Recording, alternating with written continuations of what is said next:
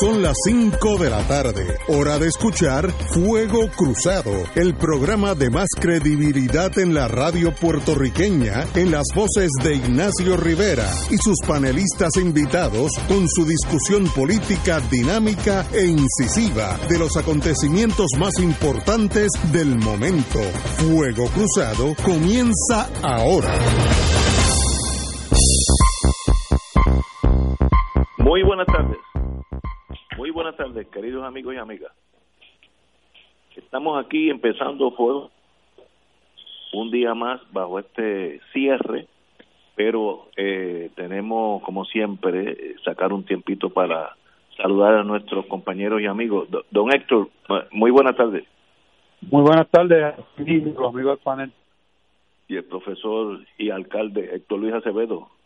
Muchos saludos, muchos saludos a todos. Tenemos con nosotros también en la línea al, doctor eh, infectólogo eh, Javier Morales, que sabemos que siempre ha estado al lado de Fuego Cruzado.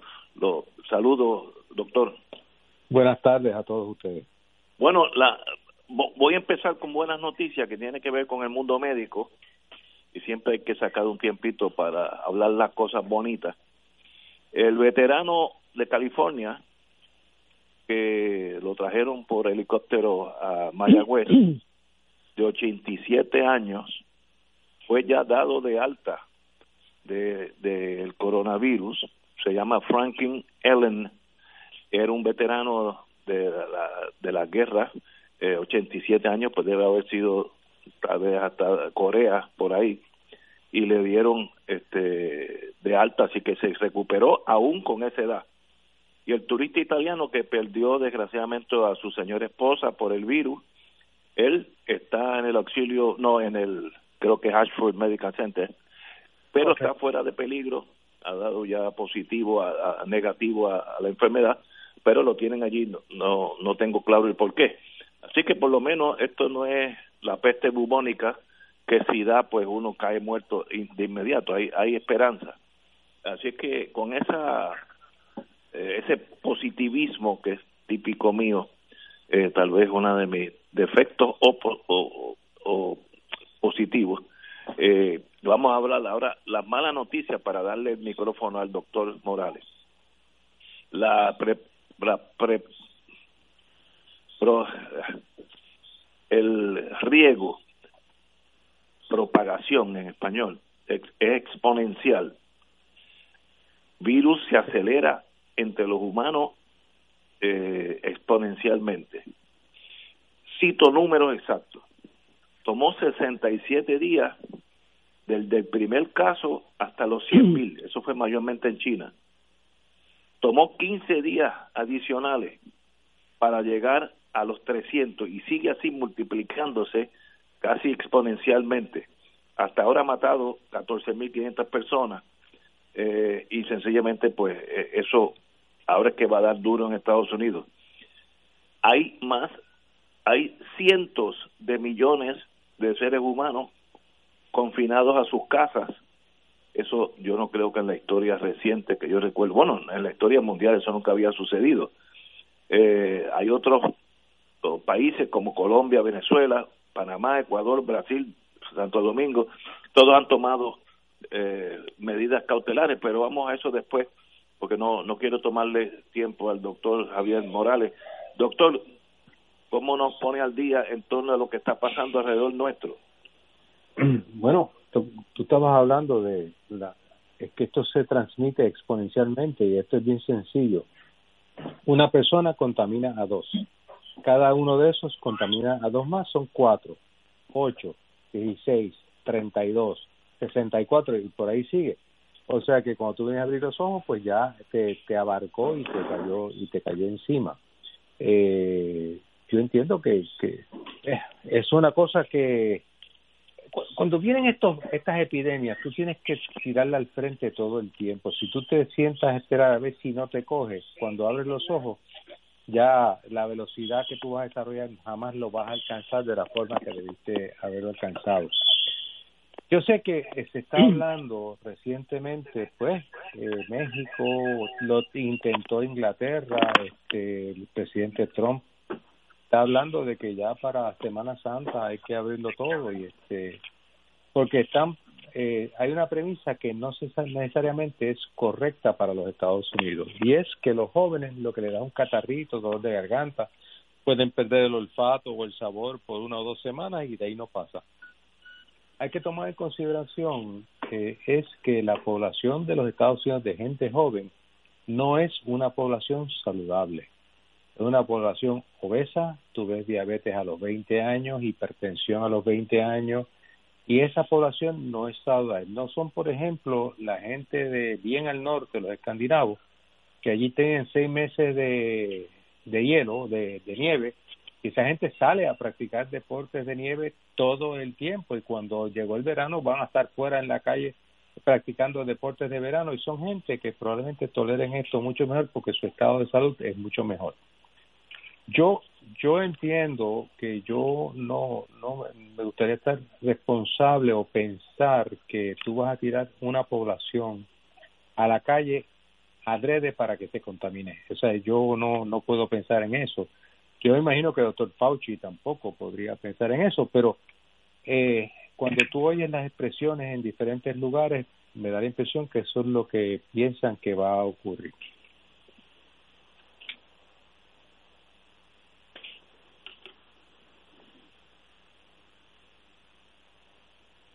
¿Me oyen?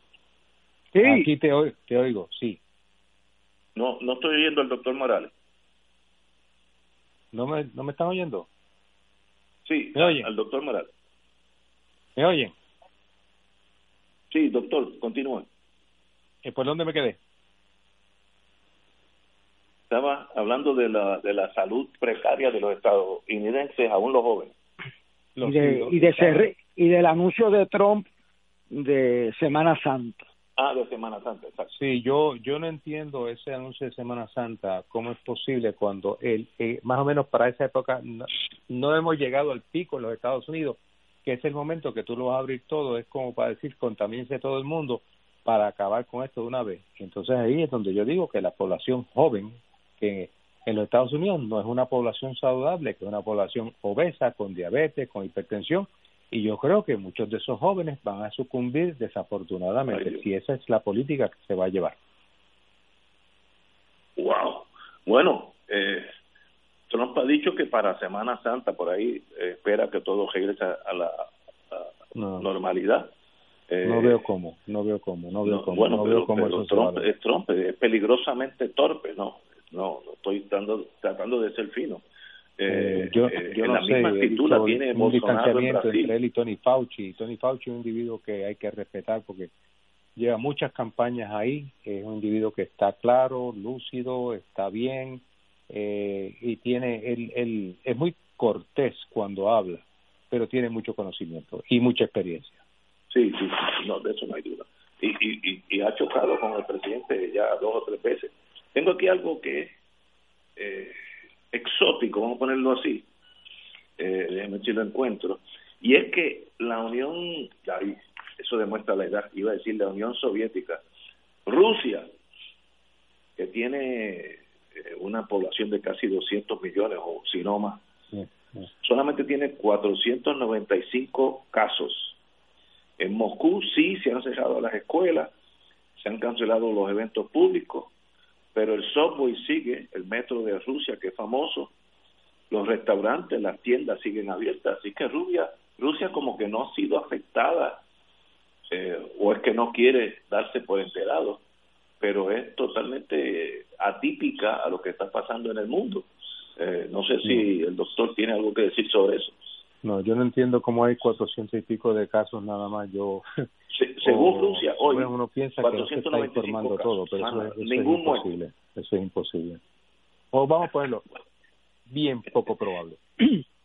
Eh, Héctor Luis. Héctor Luis. Sí, señor. ¿Me oye? sí, señor. Eh, hablé, hablé con el con su amigo el doctor Morales. Bueno, yo quisiera señalar eh, tres puntos. El primero que eh, yo no veo forma en que eh, el político de Trump pueda hacer un disparate tan grande como eh, indicarle eh, que salgan en Semana Santa en medio del pico de la epidemia. Lo que pasa es que los estados no le van a hacer mucha mucho caso a Trump porque ellos son los que tienen los, la responsabilidad primaria que le llegan los casos. Yo creo que aquí en Puerto Rico, que esta semana se cumplen las dos semanas que indicó la gobernadora, eh, va a extenderse eh, el cierre por, al, por un par de semanas o tres o un mes más, porque esto está comenzando. Claro, a, a la sorpresa del doctor Morales es que si tú no haces pruebas, pues tú no sabes lo que tienes, te explota más tarde. Mira la prevención, y esto hay que decirlo, que ha hecho el primer ministro de la India, que, que no es una, que no es un techado de virtudes, cerró el país con 1.3 billones de habitantes y 500 casos, porque él sabe que no son 500 nada, eh, eh, y que si lo deja, o sea, esto eh, se sale del control, como bien señaló el doctor Morales, si, si usted no actúa a tiempo en los primeros días de una epidemia. Así que en Puerto Rico yo creo que debemos prepararnos para dos, tres semanas más de cierre como poco. Lo, eh, yo saqué después del programa pasado un artículo respaldando a la gobernadora a base de un artículo que yo invito a todos los amigos que nos escuchan a que lo lean por su cuenta del Imperial College.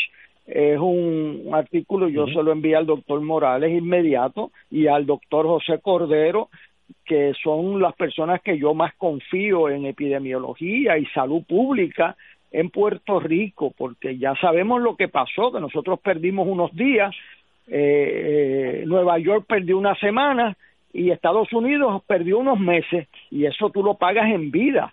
En el New York Times, y yo invito a los amigos que nos escuchan, están saliendo unos artículos espectacularmente importantes. Salen cómo se regió en Italia, donde Ignacio tiene un doctorado, eh, se, se regó porque los, los funcionarios públicos dejaron regresar a, a, gente que venían de China, incluyendo niños que venían a Milán, que fueron a pasar las vacaciones en Navidades, y cuando regresaron los anuncios del gobierno era que no cambiaran su estilo de vida, este, ni los quisieron poner en cuarentena y cuando los vinieron a poner en cuarentena ya estaba distribuido en, en, toda Italia y hoy Italia tiene más muertos que China, aunque tiene muchos menos contaminados, tiene más muertos. ¿Por qué? Porque cuando vino a actuar era muy tarde y los hospitales están abarrotados. Y todo ese tiempo Estados Unidos lo perdió en mandar a hacer respiradores, eh, protectores de la gente para de los médicos y las enfermeras que son los elementos clave. Así que mi reacción al es que aquí hay una y me gustaría que el doctor Morales explicara, tenemos una situación con los eh, con los exámenes del virus, los tipos de pruebas. Yo hablé hoy eh, con varias personas que me expresaron su preocupación con el tipo de prueba, lo que llaman el, el prueba rápido, que tiene un margen altísimo de error, y entonces la persona puede creer que no tiene el virus y lo sigue transmitiendo. Así que eso es importantísimo. ¿Quién está haciendo el contact tracing? ¿Qué es contact tracing?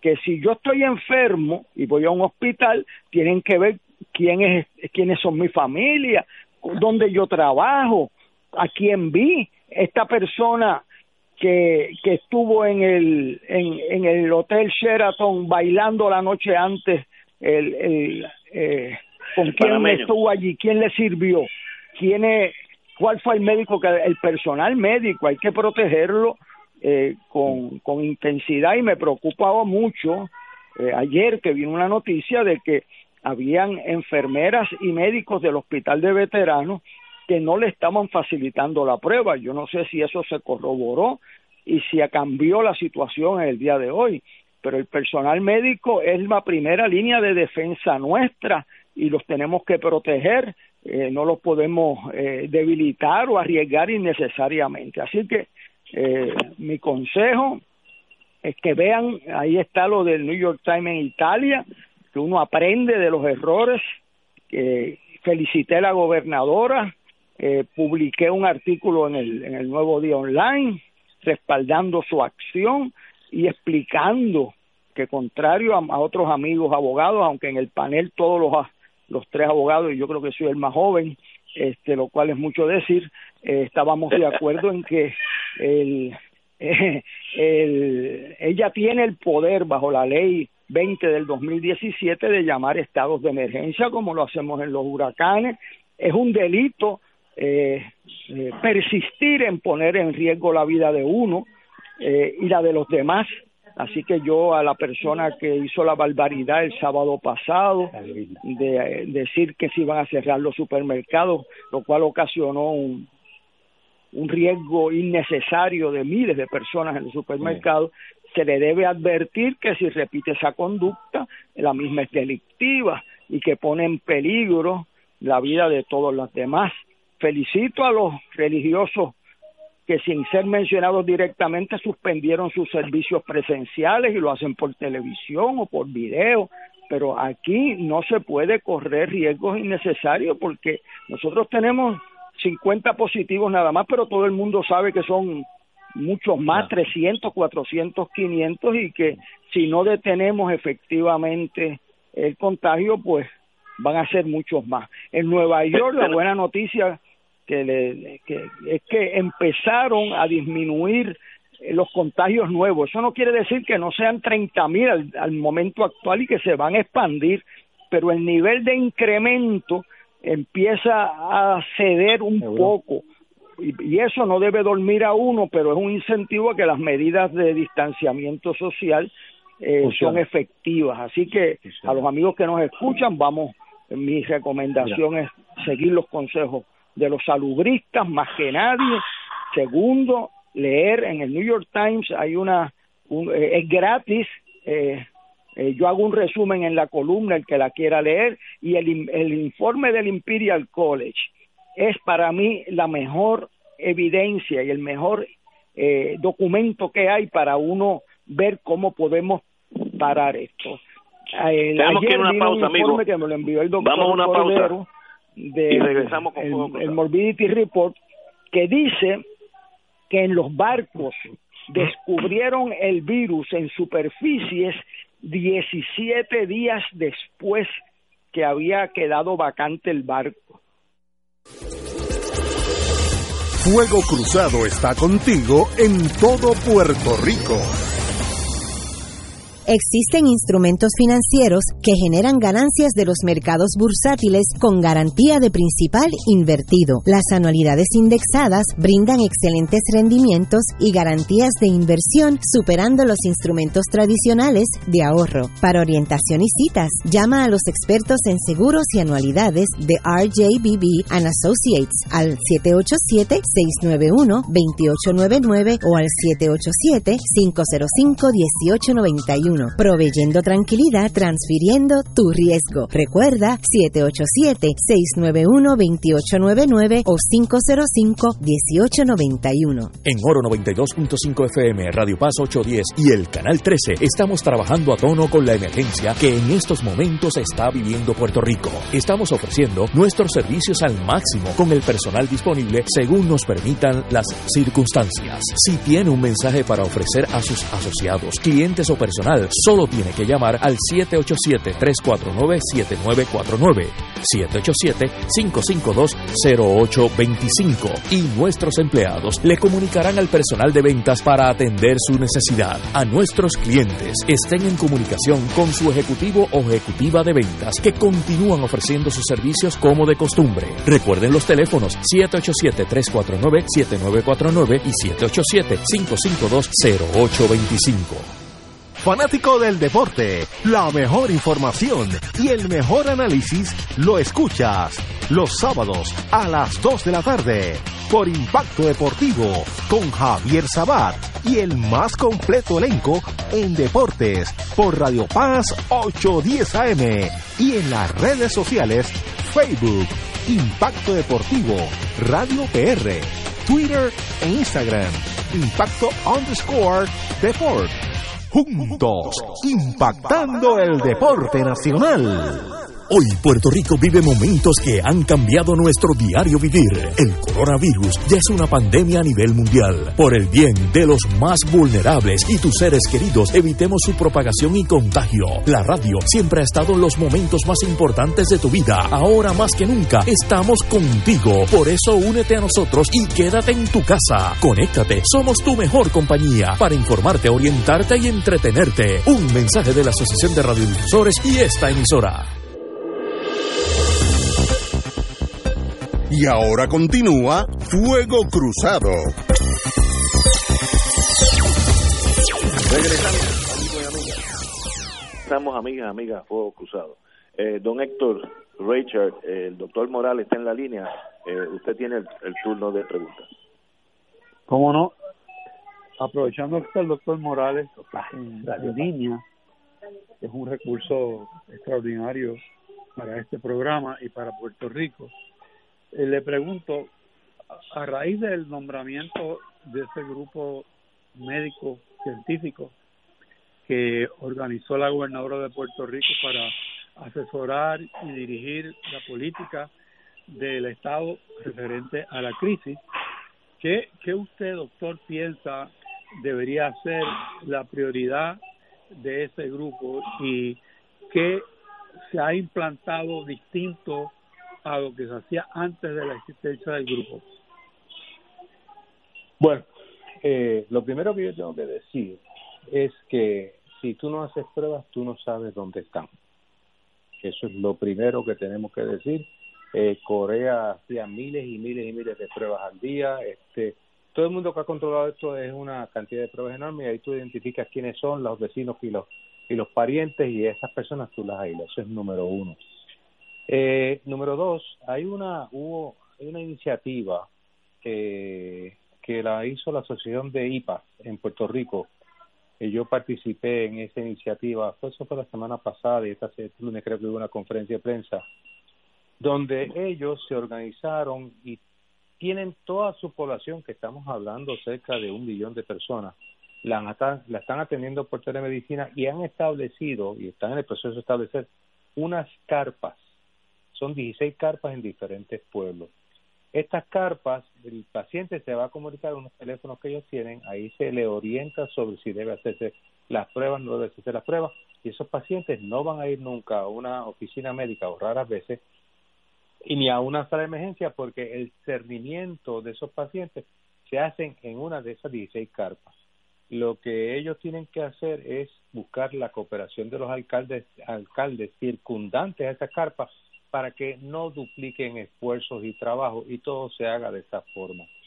Si tú logras hacer eso y haces ese seguimiento desde ahí y luego te comunicas con esas personas que se hicieron el seguimiento, los que son positivos, los que no son positivos, los que están estables se quedan en la casa, los que no son evaluados en la en una oficina médica o una sala de urgencia, eso minimiza el contacto. Yo creo que eso es bien importante y en esas carpas se va a evaluar los pacientes y se van a hacer pruebas. Eso lo está haciendo también el municipio de San Juan eh, de una forma muy organizada, eh, donde creo que hoy hicieron poco más de 100 pruebas y es por cita, una hora, hora y diez, hora y veinte y todo eso se hace ahí. Yo creo que esa es una de las cosas que tenemos que comenzar por hacer ahora.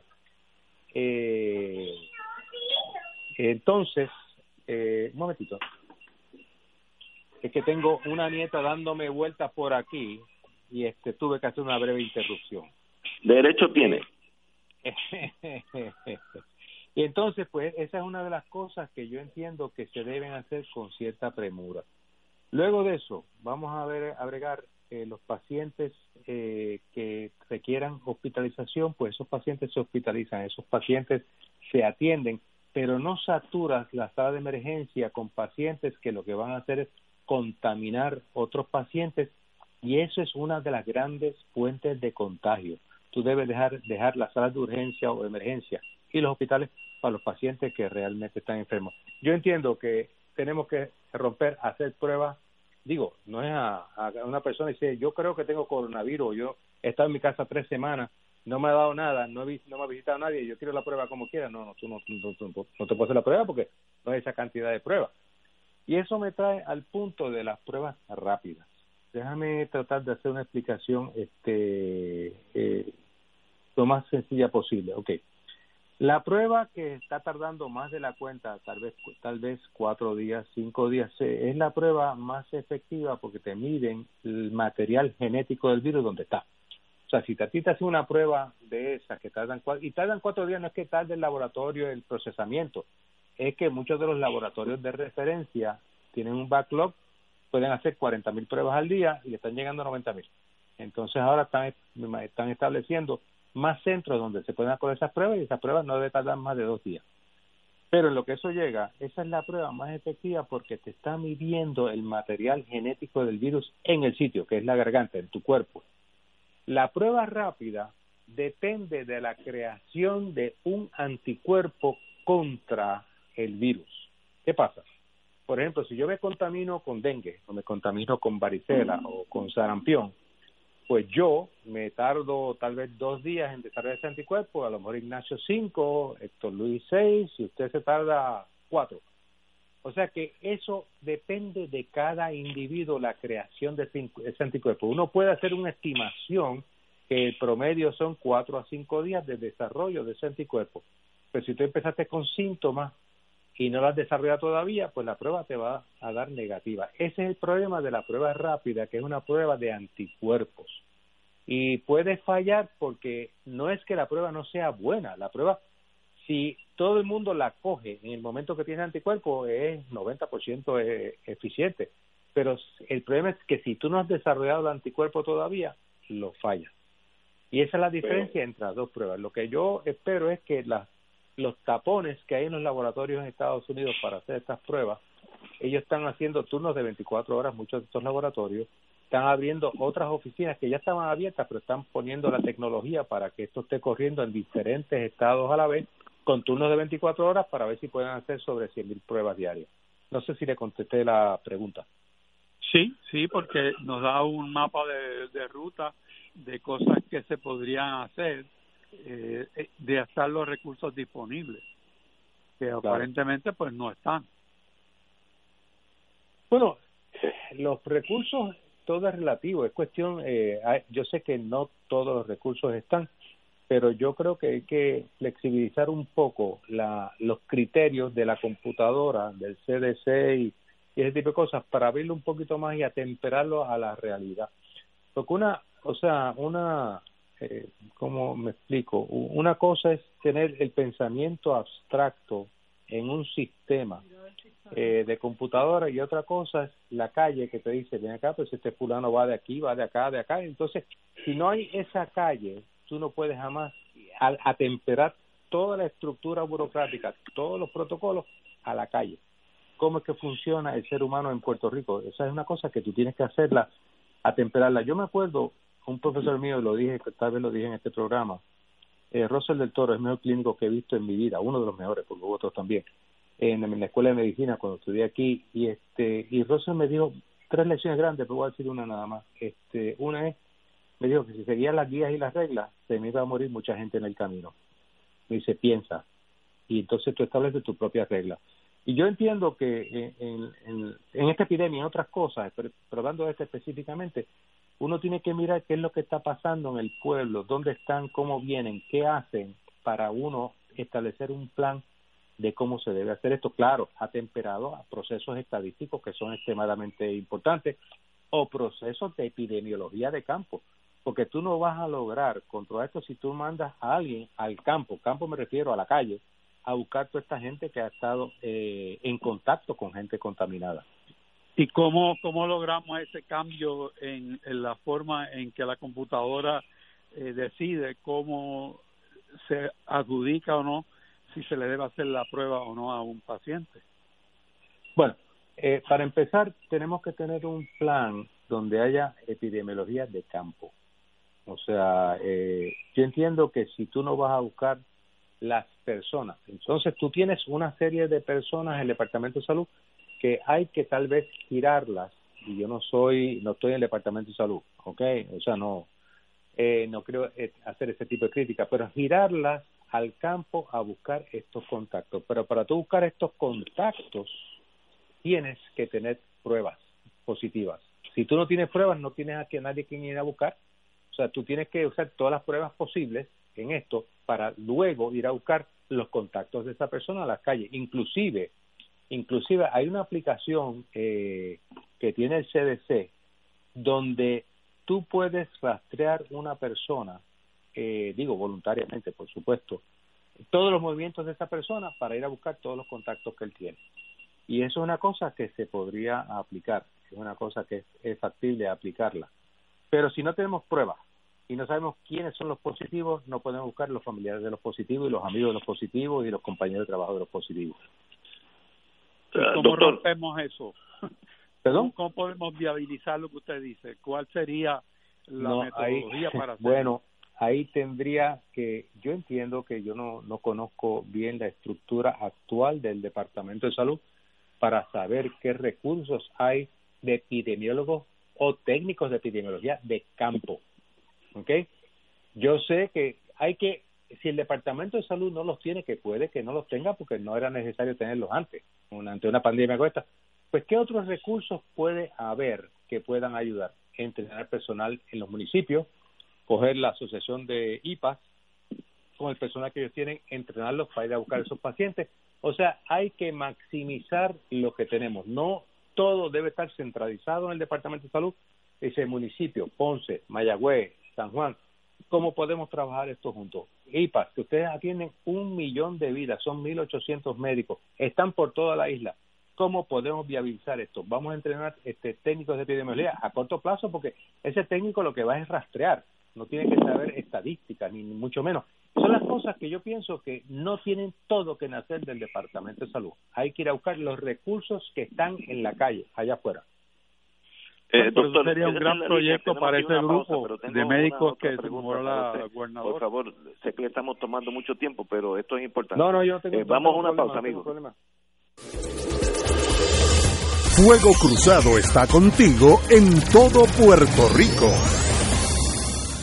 Necesitamos cuatro donantes de sangre para Gloria Vicenti Ramos, que será operada el jueves 26 de marzo en el auxilio mutuo. Deben ir al banco de sangre en Avenida Ponce de León 662 de lunes a domingo de 8 de la mañana a 5 de la tarde, dar el nombre de Gloria y el hospital. Dios se lo pague. Teléfono del Banco de Sangre 787-753-2773, extensión 622.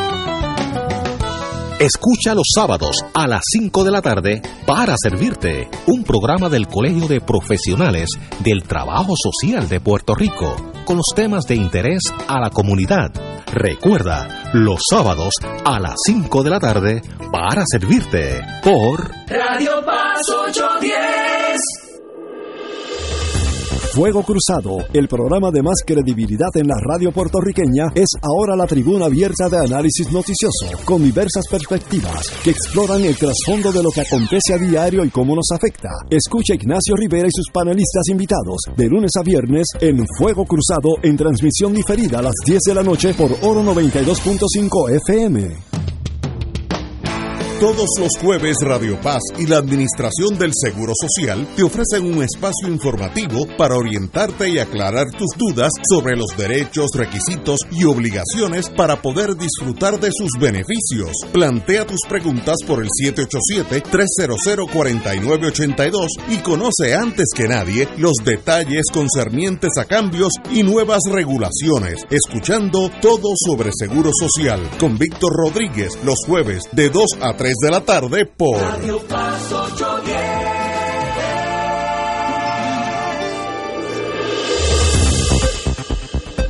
Y ahora continúa Fuego Cruzado. Regresamos, amigos. Tengo una pregunta que me no sé, bueno, creo que sabe la contestación, pero es medio triste. Eh, el estado de Nueva York, la ciudad de Nueva York, mejor dicho, está instalando hoy un morgue provisional al lado de los Bellevue, que ahí hay un, estacionamiento gigante. Hacer un morgue provisional que puede aguantar hasta 2.000 muertos. Cuando el estado de, la ciudad de Nueva York incurre en esa eh, actividad, eh, hay que estimar que el alcalde sabe algo. Así que em, me, da la impresión que va a haber muchos muertos en Nueva York. Doctor. Bueno, es que en Nueva York hay, eh, eh, es una ciudad bien densa, hay tres, tres ciudadanos por cada pulgada cuadrada, este, todos caminando por Nueva York, o sea, el contagio, el contagio es enorme. Eh, pero sí, ahora imagínate tú, imagínate tú, si el día, el jueves santo, viernes santo, abre, abre todo, abre todo y este, y van a la calle. Eso es una, es una buena forma, es una buena forma de, por ejemplo, si tú quieres resolver el, problema de Medicare en los Estados Unidos, lo único que tienes que hacer es sacar las personas de más de 65 años, ahí estamos nosotros cuatro, a la calle y resolver el problema de Medicare. O sea, es, es, una cosa tan absurda y ridícula que tengo que decirlo de esta forma, porque eso suena hitleriano, lo que se está pensando. O sea, que lo que hay detrás de todo eso no es que los jóvenes se contaminen, es que mueran los que van a morir, casualties of war, y tú eres un individuo que estuviste en la milicia. Y pues seguimos de aquí a dos meses y la economía robusta y de nuevo seguimos por ahí para allá. Yo yo no puedo pensar de esa forma. yo yo estoy yo estoy de acuerdo con ustedes, doctor, pero la morgue están haciendo es un indicio que el alcalde claro, espera. Claro, claro que sí, claro que lo es claro que lo es. Maxime, en un sitio, en un sitio tan denso como los estados, el estado, la ciudad de Nueva York, o sea, es el sitio perfecto para echarle el, lighter fluid y fuego a la leña, o sea que, wow. ¿eh? Doctor, pues ha sido un privilegio tenerlo usted, como siempre. Le hemos quitado más tiempo de lo usual. Sé que usted está trabajando horas extra en estos días. Creo que sí, creo que sí pero con gusto, con mucho gusto. Pero sabe que volveremos a molestarlo ya mismo. Yo sé que Muchas gracias, doctor. Molestarme siempre, él lo logra siempre. bueno, amigos, volvamos a Fuego Cruzado. Seguimos con este tema. Eh, Colombia eh, ya puso la, la cuarentena de tres semanas. Colombia ya tiene 306 muertos. Eh, Venezuela, y cito palabras, un aislamiento drástico en varios estados. Yo no sé qué quiere decir eso, pero eso fue lo que salió en la prensa. Eh, se detectaron contagios en varios estados de Venezuela y en esos estados el presidente impuso un aislamiento drástico. Yo creo que eso es lo que hay que hacer a los chinos, pero eh, no soy médico. En Panamá, en Panamá ya ha habido 32 muertos, Ecuador 27, que está alto, porque Ecuador, no tiene una población alta. Brasil tiene relativamente pocos muertos, 34 en 210 millones de habitantes, y la República Dominicana 10 muertos. Eh, sencillamente, pues eso ya no es un problema ni de China, ni de Europa, ni del Caribe, de todos nosotros. Aquí en Puerto Rico, la señora Carla Campos ha indicado que 29 mil 600 empleos se van a perder eh, de, en el renglón de turismo. De los 160 hoteles, dijo la señora Campos, muchos cerrarán, palabras de ella. Y en Estados Unidos hay 5.29 millones de personas por la falta de turismo. Así que esto ha sido sencillamente eh, una guerra termonuclear tal vez hubiera ocasionado menos baja que lo que está ocasionando este virus.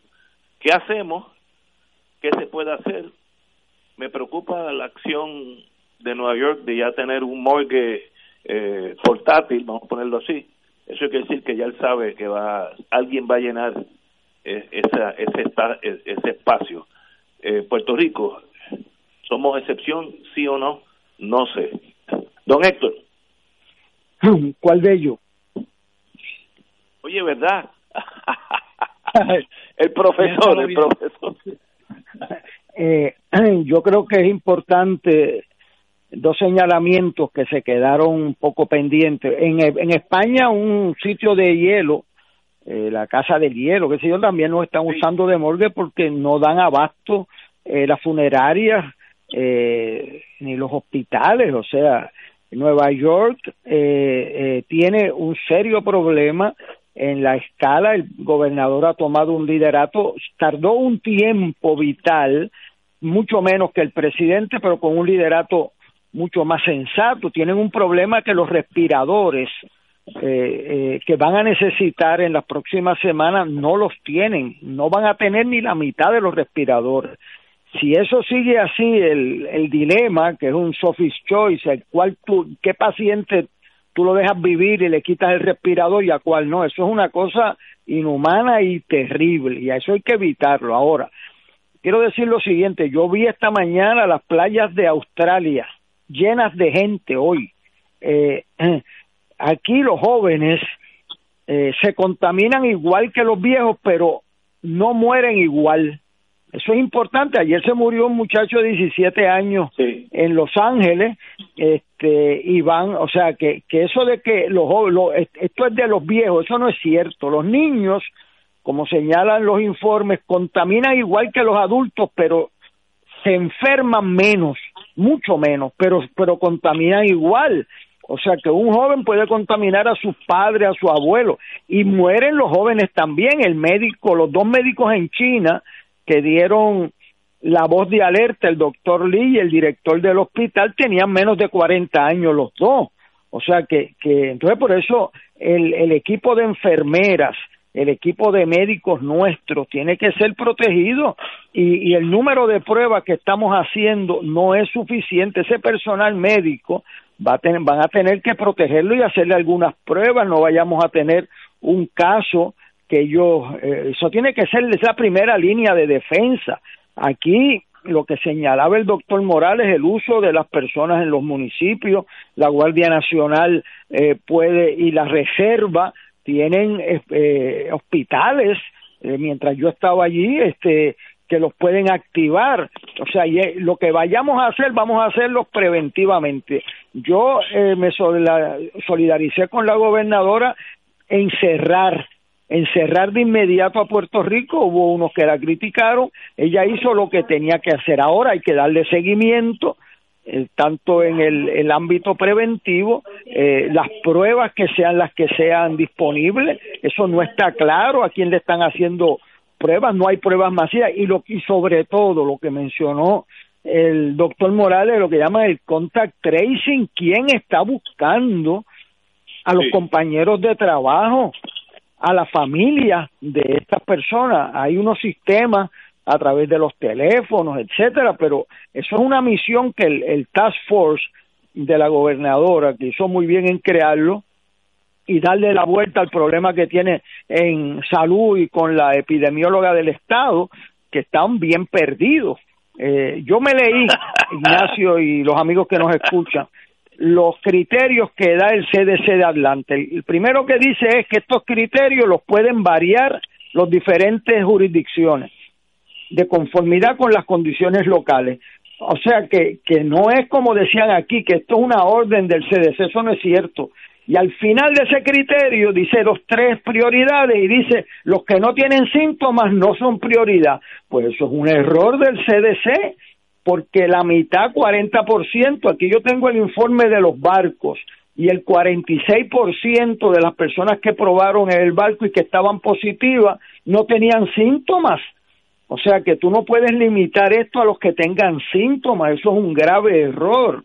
Y hay que estar pendiente de las égidas, de las personas encamadas, que son las más vulnerables de esta sociedad. Pero los jóvenes, entre ellos mis estudiantes, que no se descuiden porque los jóvenes se mueren igual, pero en menos cantidad y contaminan igual que los adultos que puedan estar. O sea que eh, la edad no es un escudo, eh, eh, es, la, es la estadística de que tú te vas a entrar en problemas menores que los adultos, pero no todos van a sobrevivir, como dijo Javier Morales. O sea, que aquí no descuiden eso. Vi esas fotos esta mañana en Australia y me preocupó muchísimo. Vi una en Florida también, eh, habíamos visto la de la placita también aquí, por eso yo eh, creo que era importantísimo que se hizo el cerrar. Ahora hay que evitar eh, que se nos quede gente contaminando sin tener las pruebas y hay, hay que aclarar ese asunto y proteger la primera línea de defensa que son los médicos y las enfermeras. Pero hay, hay pruebas para que lleguen a Puerto Rico. Por ejemplo, yo pensando en términos generales, yo diría que el estado de Nueva York tiene más peso, tiene dos senadores, varios, muchos representantes, es un estado millonario eh, que va a las elecciones, va a votar por Trump o, en contra de Trump. Pues yo, si fuera el, el gobierno federal, Nueva York tiene prioridad sobre Puerto Rico en torno a estas pruebas absolutas. Lo mismo California, Florida, nosotros como, como que estamos atrás este como siempre no este, este, no bueno pero no no no creo que eso sea correcto porque Puerto Rico cerró las escuelas antes que Nueva York. No eso es correcto. Y o sea y, y, por eso el, el eh, eh, yo la felicité pues, porque ella no esperó al ejemplo de Nueva York que perdió unas semanas clave. Había que cerrar las escuelas y había que cerrar los negocios y bregar con las consecuencias económicas. Hoy aprobaron el paquete de medidas económicas en, en el Senado Federal y aquí en Puerto Rico ella anunció el lunes unas medidas económicas. Es mejor bregar con el problema económico porque eso tiene remedio, pero cuando la gente se muere como que no tiene remedio. Así que, y las epidemias, el tiempo no regresa. O sea, el, si perdiste una semana en cerrar, eso cuesta cientos de muertos. Y mire, uno no sabe, mira, eh, eh, la, la amiga dominicana, que, que una persona sumamente famosa, vino, Murió, estaba lo más bien, dio, fue a, a diferentes actividades, dio una fiesta en la casa, este, y, y, y murió, o sea que, que aquí nadie está salvo eso. El príncipe Charles hoy tiene el virus, este, o sea, pero la esposa de los primeros ministros de Canadá, de, eh, en España, o sea, esto no guarda proporción con ningún otro índice que no sea el contacto. Así que la edad puede ser un puede ser engañoso eso de que eso es para los viejos y estar pendiente que eso es algo que yo llamo la atención. Aquí las personas encamadas tienen familiares, tienen enfermeros, tienen enfermeras, tienen cuidadores. Eso necesita una, una advertencia bien marcada porque ese es el grupo más vulnerable. Miren lo que ha pasado en España con los centros de cuidado de envejecientes. Aparecieron 25 muertos en un centro de cuidado. O sea, eh, eh, así que aquí estamos en la ruta correcta. El, el grupo de trabajo de la gobernadora mejoró significativamente y cambió la dirección, pero el número de pruebas que se está haciendo en Puerto Rico todavía es sumamente bajo frente al reto que tenemos, esa es mi opinión. Vamos a una pausa, amigos, y regresamos con Fuego Cruzado. Fuego Cruzado está contigo en todo Puerto Rico. En Oro 92.5 FM, Radio Paz 810 y el Canal 13 estamos trabajando a tono con la emergencia que en estos momentos está viviendo Puerto Rico. Estamos ofreciendo nuestros servicios al máximo con el personal disponible según nos permitan las circunstancias. Si tiene un mensaje para ofrecer a sus asociados, clientes o personal, solo tiene que llamar al 787-349-7949, 787-552-0825 y nuestros empleados le comunican al personal de ventas para atender su necesidad. A nuestros clientes estén en comunicación con su ejecutivo o ejecutiva de ventas que continúan ofreciendo sus servicios como de costumbre. Recuerden los teléfonos 787-349-7949 y 787-552-0825. Se acerca la temporada de pago de contribución sobre ingresos, el famoso Tax Season. En RJBB and Associates te asesoramos para que al crear tu cuenta IRA tengas la mejor IRA del mercado. Así obtendrás la deducción contributiva que te permite la ley con el instrumento financiero de mejor rendimiento del mercado con garantía de principal. No lo dejes para el 15 de abril. Llámanos para cita y orientación al 787-691-2899 o al 505 1891 proveyendo tranquilidad, transfiriendo tu riesgo. 787-691-2899 o 505-1891. Todos los jueves Radio Paz y la Administración del Seguro Social te ofrecen un espacio informativo para orientarte y aclarar tus dudas sobre los derechos, requisitos y obligaciones para poder disfrutar de sus beneficios. Plantea tus preguntas por el 787-300-4982 y conoce antes que nadie los detalles concernientes a cambios y nuevas regulaciones, escuchando todo sobre Seguro Social con Víctor Rodríguez los jueves de 2 a 3 de la tarde por Radio Paz 810. Ante las grandes dificultades y pruebas a las que nos enfrenta la vida, podemos buscar la oportunidad para enriquecer nuestra unión familiar. Tengamos presente los consejos que nos dan los profesionales de la salud. En estos días, quédate en casa y comparte con los tuyos, conversa con tus hijos y medita sobre cómo podemos ser mejores personas y amigos. Eleva una oración por los que no están a tu lado y mantente comunicado con tu gente más cercana. Estoy convencido de que al amparo de María, nuestra Madre, y acompañados por la labor y el esfuerzo de todos los profesionales de la salud, superaremos esta situación porque somos gente de gran fortaleza espiritual e insuperable voluntad. A nombre de toda nuestra iglesia, reciban todos los que escuchan la bendición. Que el Señor les bendiga y les proteja siempre. Este es un servicio público de tus emisoras Radio Paz 810 AM Radio Oro 92.5, Canal 13 y el periódico El Visitante. Y ahora continúa Fuego Cruzado. Regresamos, amigos. Bueno, eh, como dijo don Héctor Luis Acevedo, eh, Trump eh, y el Senado republicano aprobó dos trillones trillions en inglés, eh, de rescate financiero, el rescate financiero más grande en la historia de los Estados Unidos, sin contar las guerras, obvio. Y el, eh, son números considerables, son 250 millones para ciudadanos individuales, 250 millones para eh, desempleo, 377 millones para las pequeñas empresas, que han tenido que cerrar, 150 millones para hospitales y suministros médicos. Billones, billones. Eh, billones.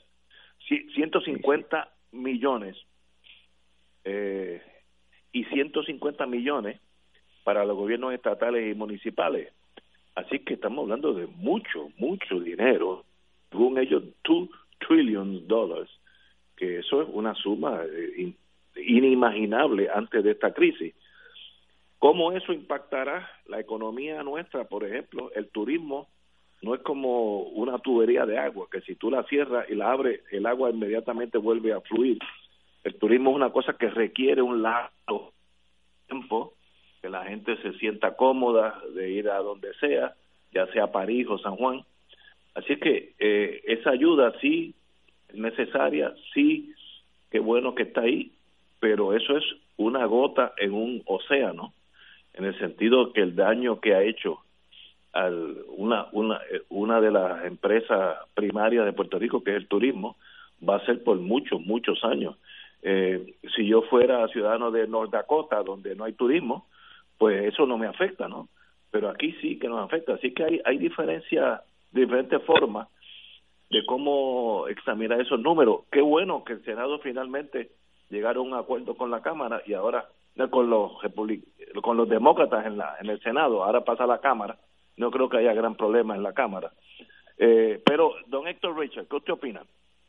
Sí, eh, yo diría que antes de entrar en el tema económico, eh, el compañero Héctor Acevedo mencionó la necesidad de tener acceso a las pruebas y la, el componente financiero que supone y disponibilidad, eh, quizás compitiendo con otros estados como Nueva York, pero eh, hubo hace unos días una, una dispensa.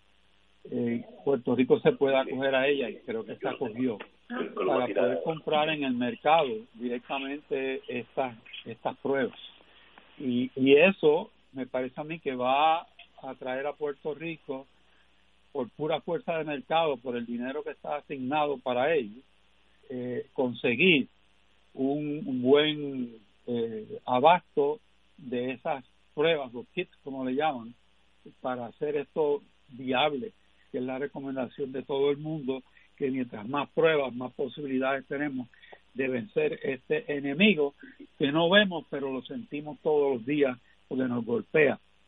En, en la parte económica, y me parece que ya tú vas a ir a una, una pausa, el, el tema económico está prácticamente resuelto. No creo que la Cámara, que es lo que falta, se pondrá eh, con obstáculos a esta aprobación y que el presidente tampoco vaya a rehusar firmar la versión final, porque anoche el, secretario Minucci y los lideratos del Senado y de la Cámara llegaron a un acuerdo y ahora lo que falta es la implantación del mismo. Eh, la, Puerto Rico tiene asignaciones directas y tiene asignaciones indirectas eh, en este proceso porque participa en el pool de ayudas generales, tiene específicamente ayudas para territorios y ayudas para Puerto Rico. Así que podemos empezar, espero yo, tan pronto se cree la infraestructura financiera para manejar esa ese dinero eh, a recibir los efectos de ello. Tenemos ya en, en proceso el propio paquete que aprobó la gobernadora y ahora mismo la legislatura está tratando de precisar si requería alguna actividad legislativa para poder lograr que eso que la gobernadora presentó como una orden o procedimiento ejecutivo puede ejecutarse desde el punto de vista legal. Así que la legislatura está en eso y el ánimo, entiendo yo, de ambos presidentes de las cámaras es de aprobarlo y no buscarle, como dicen vulgarmente, las siete patas al gato. Tenemos que ir a una pausa ya que son las seis de la tarde. Vamos a una pausa y tengo buenas noticias para algunas maestras que quieran emigrar a los Estados Unidos, eh, a mi estado preferido, Maryland, My Maryland, como dice el himno. Vamos a eso cuando regresemos y luego con Héctor Luis Acevedo. Fuego Cruzado está contigo en todo Puerto Rico.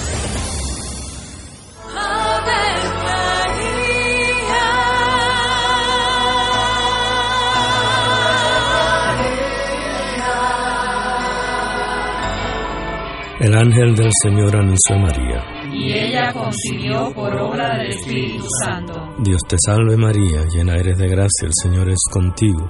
Bendita tú eres entre todas las mujeres, y bendito es el fruto de tu vientre Jesús. Santa María, Madre de Dios, ruega por nosotros pecadores, ahora y en la hora de nuestra muerte. Amén. He aquí la esclava del Señor. Hágase en mí según tu palabra. Dios te salve María, llena eres de gracia, el Señor es contigo. Bendita tú eres entre todas las mujeres y bendito es el fruto de tu vientre Jesús. Santa María, Madre de Dios, ruega por nosotros pecadores, ahora y en la hora de nuestra muerte. Amén. Y el Verbo se hizo carne. Y habitó entre nosotros. Dios te salve María, llena eres de gracia, el Señor es contigo.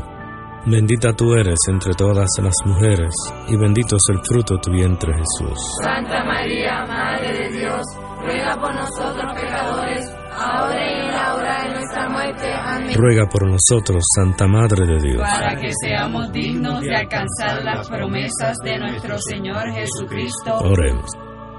Derrama, Señor, tu gracia sobre nosotros, que por el anuncio del ángel hemos conocido la encarnación de tu Hijo, para que lleguemos por su pasión y su cruz a la gloria de la resurrección, por Jesucristo nuestro Señor. Amén. Gloria al Padre, al Hijo y al Espíritu Santo. Como era en un principio, ahora y siempre, por los siglos de los siglos. Amén.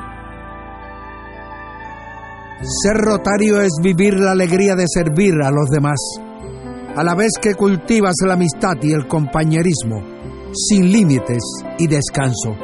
Mensaje del Club Rotario de Río Piedras. Aquí la llama se enciende cada tarde a las 5 porque escuchas Radio Paz 810 AM, WKBM San Juan y retransmite en diferido WOROFM Corozal San Juan, la Casa de Fuego Cruzado, el programa de más credibilidad en la radio puertorriqueña.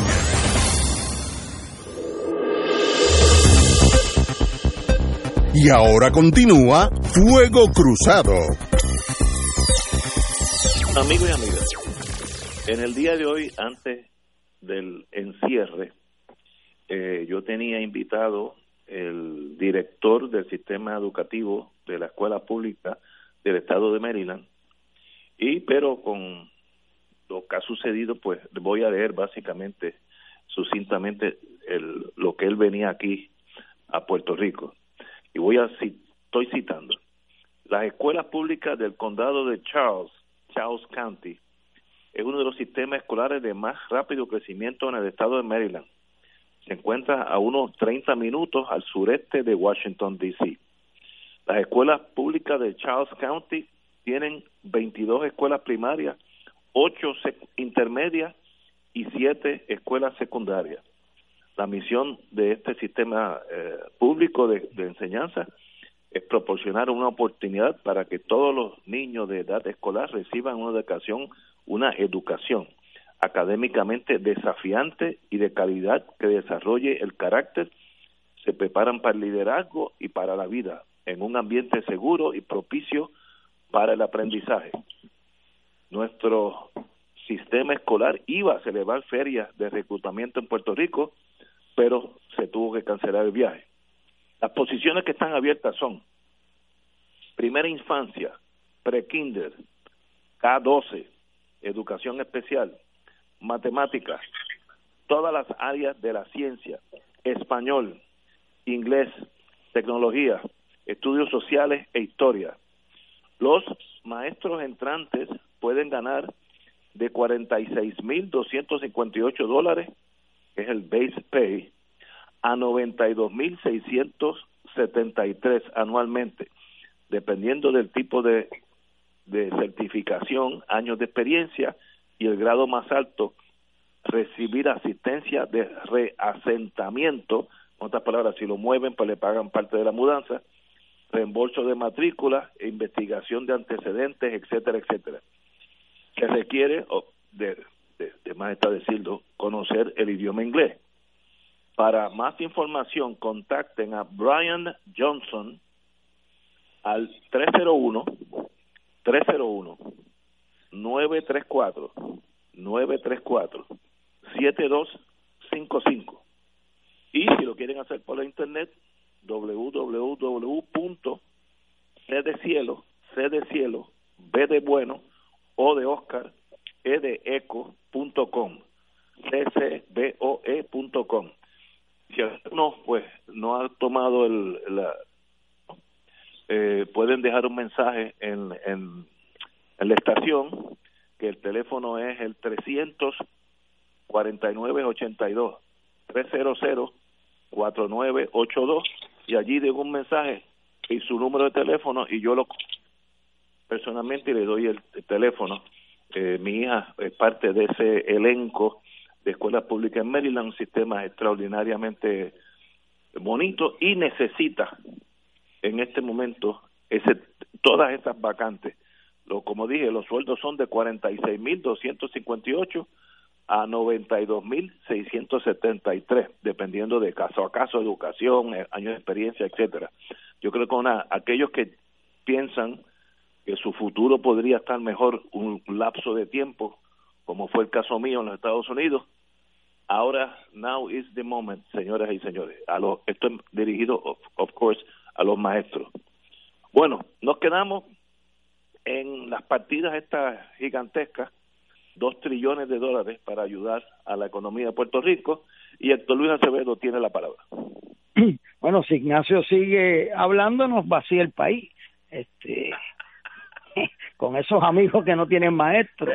Este, yo quería eh, significar que en el, en el grupo de medidas que la gobernadora anunció con la Junta Fiscal, algo muy notable que estuvieron trabajando, eh, y hay que encomendar eso. Hay una medida que es a mí eh, como hijo de maestros, maestro y padre de maestra, eh, que me toca mucho, que es que los niños no pierdan eh, su, su año escolar. Eh, nosotros teníamos una población que no había empezado el año escolar por asunto de los terremotos. Eh, eh, la gobernadora dispuso ahí 240 millones con la Junta Fiscal para la compra de, de tablets de, eh, con el sistema de Internet. Mi hija, que es maestra en, en Boston de segundo grado, está en comunicación con sus estudiantes eh, por un chat y, les da eh, asignaciones. Yo vi eh, niños en la televisión contestando sus, su, sus tareas, o sea, nosotros no podemos dar por perdido este semestre eh, y hay que usar esto de una manera, ¿verdad? Primero impecable en términos de que no haya favoritismo ni amigastros ahí que quieran lucrarse de las importaciones o de las ventas, pero esto hay que hacerlo rápido y organizado. Y eso pues son dos palabras que suenan bien, pero de difícil implantación. Eh, lo segundo que yo quiero señalar es que yo me recuerdo haber pasado hace una semana de viniendo de Yauco de saludar y llevarle un tipo de ayuda a unos estudiantes nuestros eh, yo vi las la, las canchas de, de béisbol, los parques de béisbol llenos de nuestros refugiados con, con carpas azules y casetas de campaña.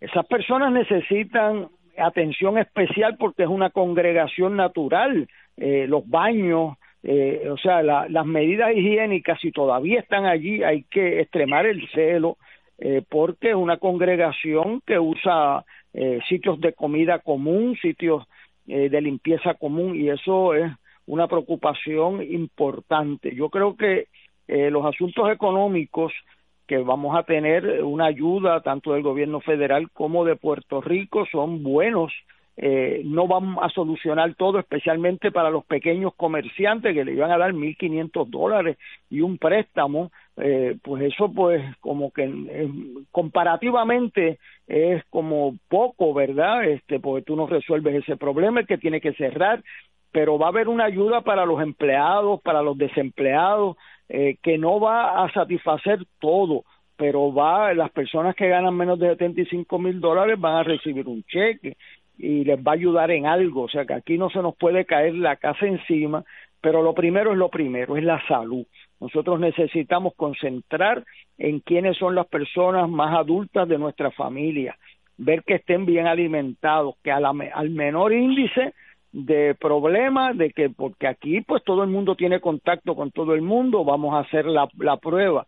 Y los sistemas de los municipios y el Estado tienen que estar eh, eh, alerta porque a estas personas, a los encamados tú no los puedes llevar a hacer la prueba en un sitio, tienes que llevar la prueba a la casa, o sea, y eso pues que se ha hecho, y si hubiésemos hecho eso en María no se nos hubiesen muerto tres mil personas, si hubiésemos llevado agua, eh, combustible a los más vulnerables de esta sociedad nuestra no se nos hubiesen muerto tanto, eso lo hemos hecho en otras ocasiones yo vi la devoción de los servidores públicos, de la defensa civil, del Departamento de Salud de la capital, eh, con mucho sacrificio la policía municipal.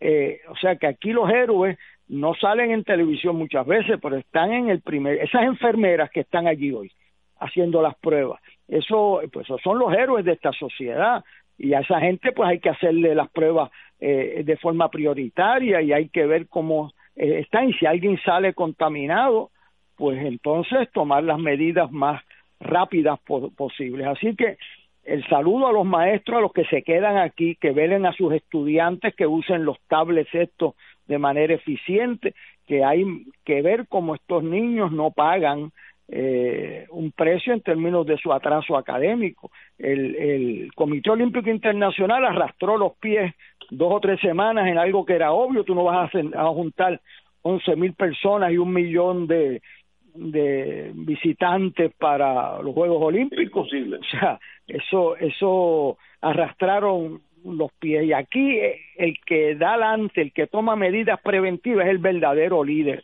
El que viene a cerrar las escuelas luego que están contaminadas las sociedades, pues eso es para cubrirse ante la prensa.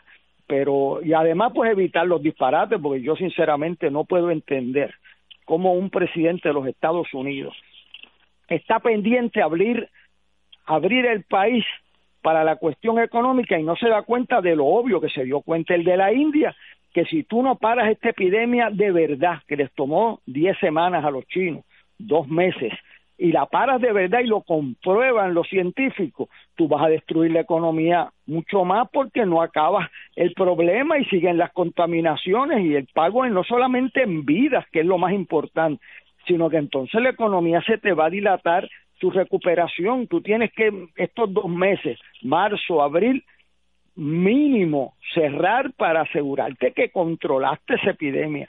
Estar hablando antes que, lo, que el doctor Fauci y antes que el, el, el General te diga que lo puedes hacer, es un error eh, eh, impermisible porque estás poniendo en riesgo no solamente la vida. Él está pendiente de la economía, pues mire, compadre, si se abre antes de tiempo, la economía va a sufrir más porque no acaba de recuperarse, entonces no acabamos con este asunto. Ya China abrió en Wuhan el transporte público porque no han registrado casos nuevos, pero hasta que ese momento no se certifique, hablar de reabrir es una irresponsabilidad. Estamos de acuerdo. Tenemos que ir a una pausa para no interrumpir al compañero Richard y regresamos con Fuego Cruzado. Fuego Cruzado está contigo en todo Puerto Rico. Hoy Puerto Rico vive momentos que han cambiado nuestro diario vivir. El coronavirus ya es una pandemia a nivel mundial. Por el bien de los más vulnerables y tus seres queridos, evitemos su propagación y contagio. La radio siempre ha estado en los momentos más importantes de tu vida. Ahora más que nunca estamos contigo. Por eso únete a nosotros y quédate en tu casa. Conéctate, somos tu mejor compañía para informarte, orientarte y entretenerte. Un mensaje de la Asociación de Radiodifusores y esta emisora. En Oro 92.5 FM, Radio Paz 810 y el Canal 13 estamos trabajando a tono con la emergencia que en estos momentos está viviendo Puerto Rico. Estamos ofreciendo nuestros servicios al máximo con el personal disponible según nos permitan las circunstancias. Si tiene un mensaje para ofrecer a sus asociados, clientes o personal, solo tiene que llamar al 787-349-7949, 787-552-0825 y nuestros empleados le comunicarán al personal de ventas para atender su necesidad. A nuestros clientes estén en comunicación con su ejecutivo o ejecutiva de ventas que continúan ofreciendo sus servicios como de costumbre. Recuerden los teléfonos 787-349-7949 y 787-552-0825.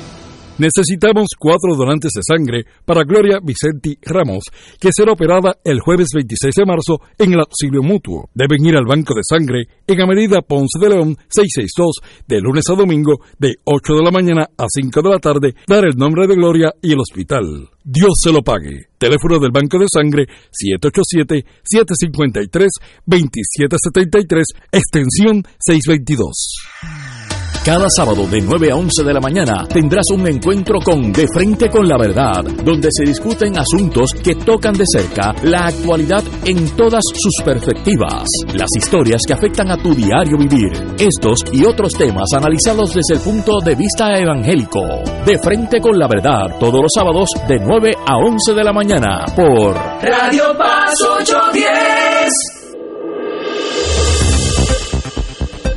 Y ahora continúa Fuego Cruzado.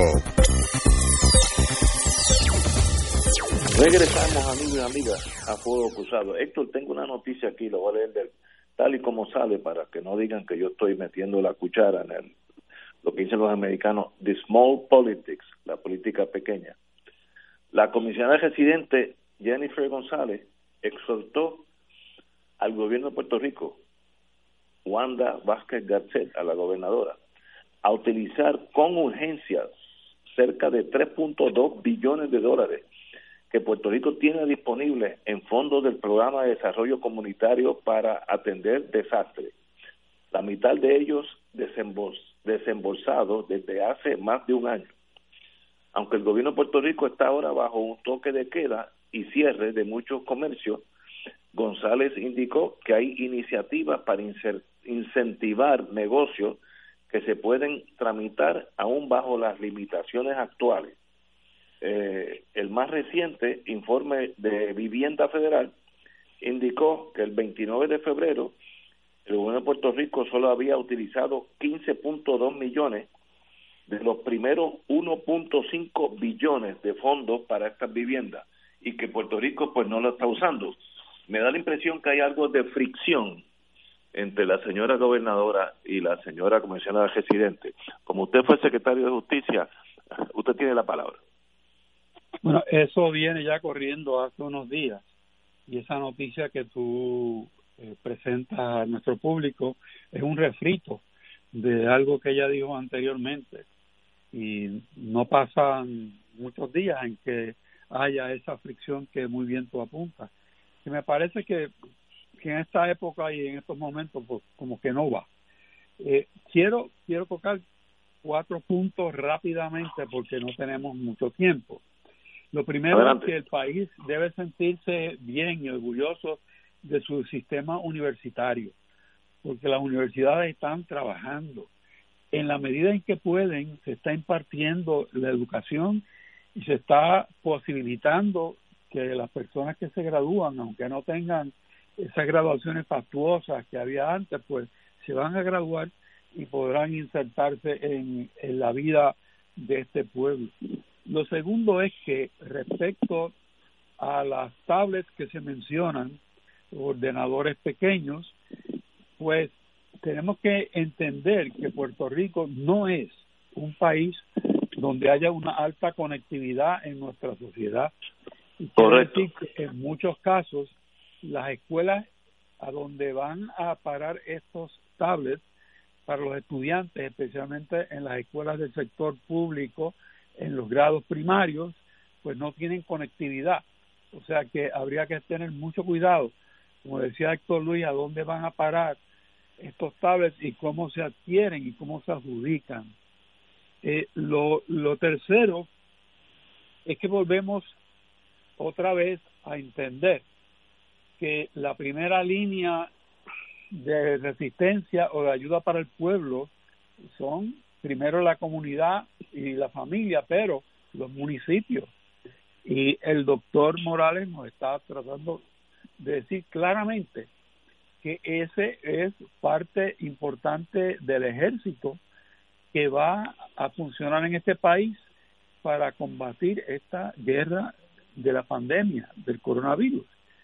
Y cómo se va a enlazar estos municipios, pues es otra parte de lo que siempre estoy puntualizando que Puerto Rico necesita ejecución, necesita entender lo que es operación. Y ahí es donde nosotros normalmente pues no damos en el clavo. Por último, porque sé que esto es un turno breve, el programa termina en apenas ocho minutos, el, el tema de la ayuda a los pequeños y medianos comerciantes.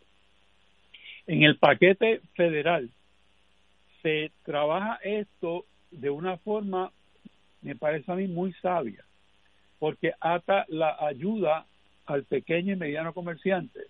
La definición federal de pequeño es bastante amplia, es por mucho más de lo que nosotros conceptualizamos eh, normalmente cuando hablamos de un comerciante pequeño. Estamos hablando de personas que generan millones de dólares. Pues esas personas van a tener acceso a fondos federales en la medida en que garanticen y mantengan la emplomanía de esa empresa por tres meses. Y si logran eso, hay un beneficio doble. En primer lugar, en los fondos de los salarios llegan a las personas que los necesitan. En segundo lugar, la empresa recibe capital de operaciones y permite que la empresa pague con ese dinero préstamos, rentas y otro tipo de pagos que en el eslabón de la economía local permite que los negocios, los dueños de los negocios, los, los dueños de propiedades y todos crean una actividad económica circular, como se llama eslabonada, de tal manera que empiece a surgir de nuevo una base económica que nos lleve a algún grado de prosperidad porque esto va a suceder con empresas que están funcionando ahora mismo y las que puedan empezar a operar eh, rápidamente. Y hay industrias en Puerto Rico funcionando, claro está, de la industria farmacéutica, la de alimentos, la de seguridad, la financiera y otras aledañas que, que permiten que el país no tenga un colapso total en su economía y que haya un poco de esperanza en las personas que ahora mismo se sientan indefensas. Héctor Bueno, yo creo que son muy sabias las expresiones del licenciado Richard eh, de Aguadilla, Puerto Rico, eh, y, y que eh, eh, la economía, que es una cosa, y porque yo veo que aquí eh, realmente va a haber que mantener cerrado a Puerto Rico por dos, tres semanas más eh, fácilmente, si no un mes más, un mes y medio. Y eso pues tiene unas consecuencias para los empleados públicos recibimos nuestro cheque, los empleados de empresas como las universidades.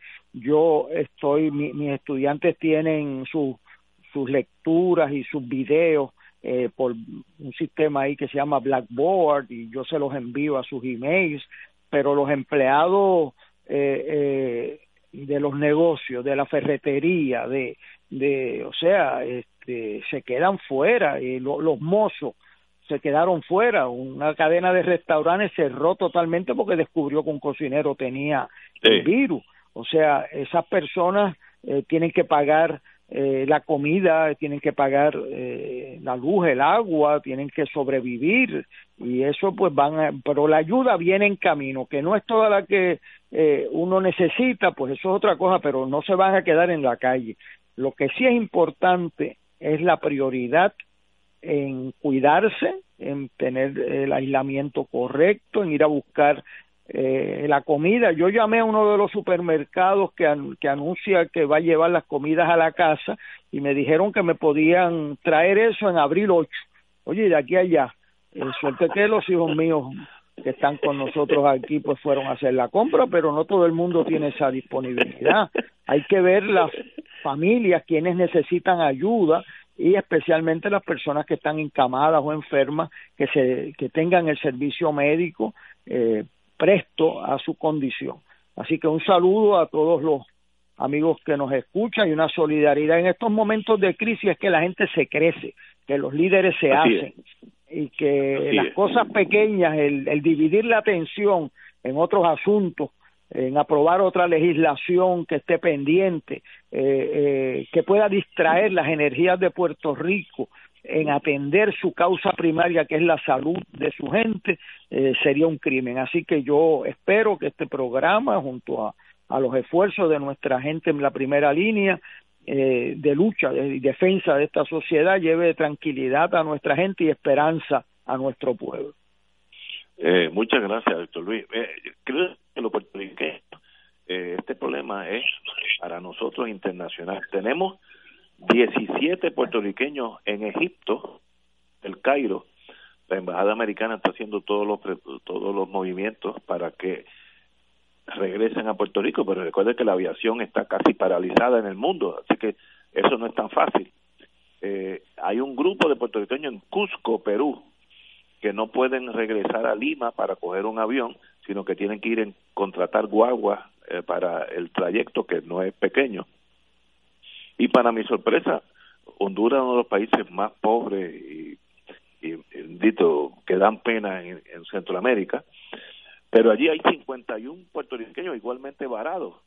Así que este problema es, es algo que, ¿quién hubiera pensado que íbamos a tener 17 personas en Egipto a la misma vez varados? Eso hace un mes hubiera sido eh, un chiste. Y los Estados Unidos no se queda atrás. Estados Unidos tiene hoy 13 mil americanos que han caído en la trampa eh, de, del tiempo y el espacio por todo el mundo eh, porque no hay aviación que los regrese. Así que eh, hasta de, desde el punto de vista humano se torna un problema. Hay un buque que está por atracar en Miami, que entre ellos los pasajeros se encuentra el doctor Pesquera, que lleva casi un mes a bordo sin poder salir. Habla que nadie pensó que esto iba a ser tan traumático para el país. Y lo peor, me da la impresión que todavía falta. A los amigos, como siempre, don Héctor Luis Acevedo y don Héctor Richard, un privilegio tenerlos aquí. Y nos veremos el próximo miércoles. Hasta mañana, amigos.